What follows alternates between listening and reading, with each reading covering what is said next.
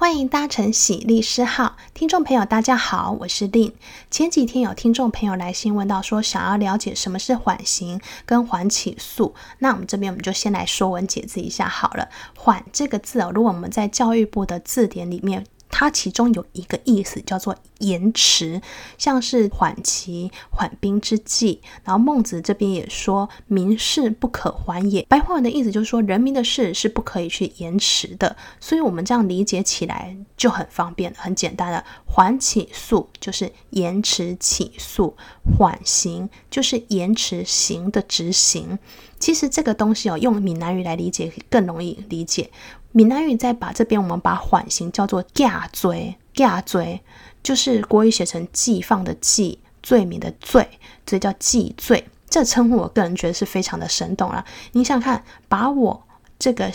被告犯的罪。暂时寄放在法官那边，让法官留校查看，看我被告在这个规定的时间是不是有表现良好。一旦我表现不好的话呢，法官当然有权限撤销我这个延迟执行刑的执罚，让我恢复成有罪的一个状况。所以这样理解起来就比较容易了。现在我们既然已经知道什么叫做缓缓刑、缓起诉，我们必须要理解为什么我们要有这样的规定。其实呢。缓起诉跟缓刑，它的目的啊，就是要让被告有一个弥补的机会，同时让被害人可以迅速得到赔偿，并可以让社会增添某种像是义务劳务的公益力量，国家也才可以节省司法资源。所以，它是某种程度上，它是一个兼顾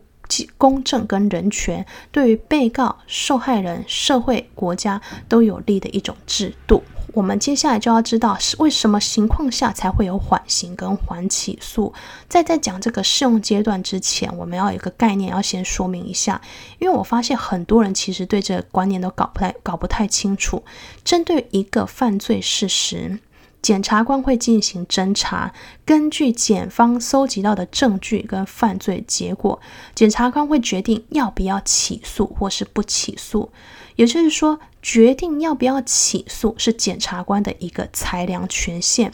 至于当案件进入到法院之后，再由法官去听取检辩的公访加以审理，所以决定这个刑度才是法官的权限。我们一般看到新闻报道当中，常会出现说啊，某某某某嫌疑人经过检方调查，检方呢具体求刑，比如说呃无期徒刑好了，那很多人就会误以为说啊，这个被告就是被判了无期徒刑，其实就是理解错误，因为新闻报道当中他这边讲的具体求刑。其实就是检方侦查犯罪的结果。他认为被告因为有某种犯嫌，请求法院对被告所犯的罪名，在某个刑度当中采取某种刑罚。也就是说，检方根据侦查他犯罪的结果，认为依据当时的犯罪情形以及被告犯罪后的态度，或者是说对社会所产生的影响等情节，判处刑度无期徒刑比较适当，提供法院作为一个量刑的参考。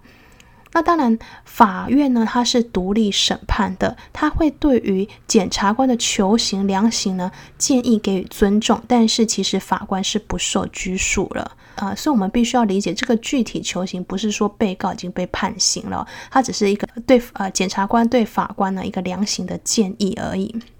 好，那我们搞懂这个概念，我们就更容易理解了，缓起诉。哦，这个决定是不是要延迟起诉，这绝对会是在侦查阶段。缓刑要不要延迟刑罚，那这个就是由到法进到法院的一个阶段了，由法官来做判断。好，所以我们这边就可以知道了。缓起诉就是检察官认为被告所成立的罪名刑度非属最轻本刑三年以上之罪时，我们翻个白话文来讲，就是说，当被告他犯的是一个轻罪，检察官他可以考量被告的犯罪动机、目的、手段、年龄、知识程度、品性所生的危险或损害、犯后的态度以及公共利益等因素后，认为。暂缓、延迟起诉比较适当，检察官就可以在一定的时间内暂时不予起诉。呃，那相对的缓刑则是规定在刑法七十四条当中，也就是说，当被告被检察官起诉之后，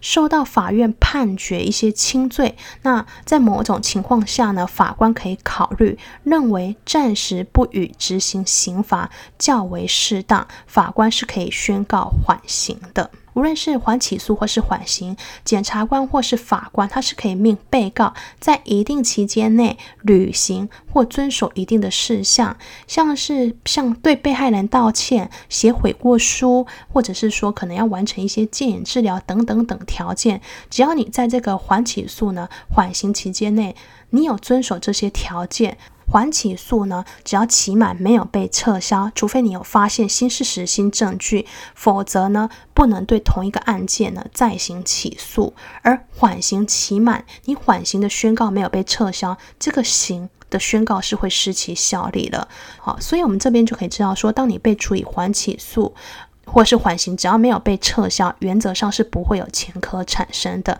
甚至你还可以依法向直辖市、县市政府的警局申请记载没有刑事案件犯罪记录的警察刑事记录证明，也就是我们这边所称的一个良民证。